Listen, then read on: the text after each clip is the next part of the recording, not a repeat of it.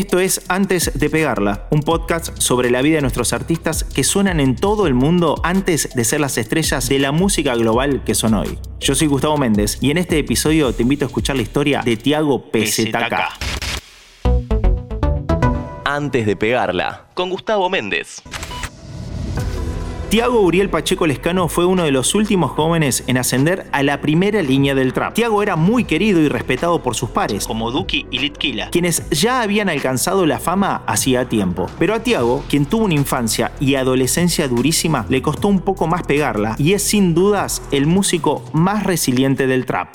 Tiago nació el 3 de agosto del 2001 en Monte Grande, en el suroeste de la provincia de Buenos Aires. Ya a los dos años escuchaba música, bailaba arriba de la mesa en los encuentros familiares y montaba shows improvisados que eran celebrados por todos los presentes. A los seis años, su tía le inculcó escuchar 50 Cent y Daddy Yankee. Cuando cumplió 7 años, Tiago se disfrazó de Daddy Yankee, uno de sus máximos referentes musicales, y vivía cantando. A los 10 miraba en YouTube las competencias de batalla de gallos Jalabalusa de Claypole, videos de Eminem, y ya creaba sus propias rimas.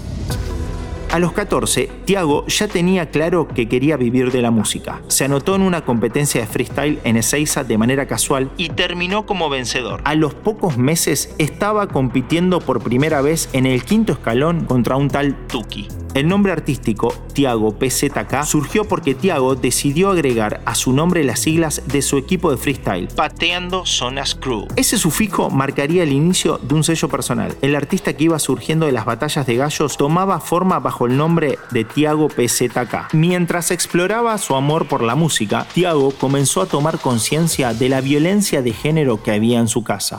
El rap en las plazas y todo eso era mi manera de expresarme y de sacar, viste, las cosas malas que me pasaban en mi casa. De repente yo dije, quiero hacer música, y el primer tema que pegó así, no sé, 70 millones de reproducciones, de repente explotó, se llama Sola, y es un tema que habla de mi mamá, cómo lo vivía ella, cómo lo sentía, cómo yo lo veía. Tiago reveló que junto a su madre y su hermana menor terminaron en la calle y tuvieron que vivir en un galpón que tenía su abuela en un terreno baldío. En esa construcción precaria, Tiago dormía entre el baño y la cocina, separado por un armario que oficiaba de pared. En ese pequeño espacio, Tiago compuso Nadie es mejor, bandolero y sola. Precisamente sola fue el primer éxito de su corta pero ascendente carrera. La canción habla de su mamá, de cómo él la veía luchar día a día y de la violencia intrafamiliar que padecían.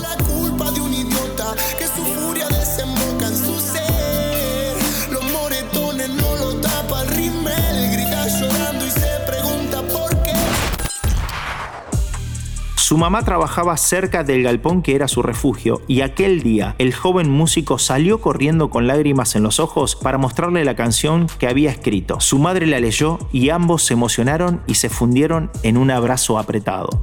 En el 2020, Tiago aceptó la invitación de su amigo Lit Kila para pasar juntos la cuarentena por el COVID-19 en una casa de cuatro pisos en Almagro, con FMK y Rusher King, a los que bautizaron los de la casa. Ellos ya estaban pegados en la escena y él todavía no había podido trascender. Hasta que llegó el 8 de julio del 2021, día en que lanzó Entre Nosotros, un hitazo con Lit Kila que provocó que al año siguiente sumaran a Nicky Nicole y María Becerra para el remix que logró millones de reproducciones. Fue el momento en que este pibe, oriundo de Montegrande, pudo sanar las heridas de su dura infancia para hacer música y llegar a la primera línea de la nueva escena musical argentina. El 2021 fue el año para Tiago.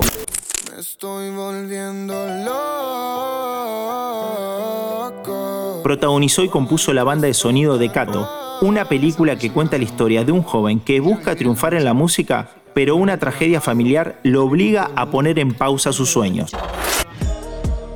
Y en diciembre de ese año, como broche de oro, el Goti, como lo llaman sus amigos y Bizarrap, la rompió con la Bizarrap Music Session 48, que rápidamente se convirtió en el hit del verano argentino y que logró una buena recepción en Latinoamérica y España. Todo lo que siguió en la carrera de Tiago PZK, ya lo sabes, temas que están entre los más escuchados en plataformas, premios como artista revelación o mejor artista que lo impulsaron a ser una estrella y mucho más. Pero ahora que acabas de escuchar este también sabes el camino recorrido por este chico de Monte Grande que tuvo que vivir en una casilla con su mamá y su pequeña hermana antes de pegarla. ¿Querés auspiciar en Interés General Podcast? Escribinos a contacto arroba interésgeneral.com.ar.